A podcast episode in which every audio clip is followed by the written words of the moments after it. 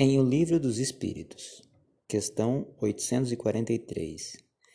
Tem o homem o livre-arbítrio de seus atos? Pois que tem a liberdade de pensar, tem igualmente a de obrar.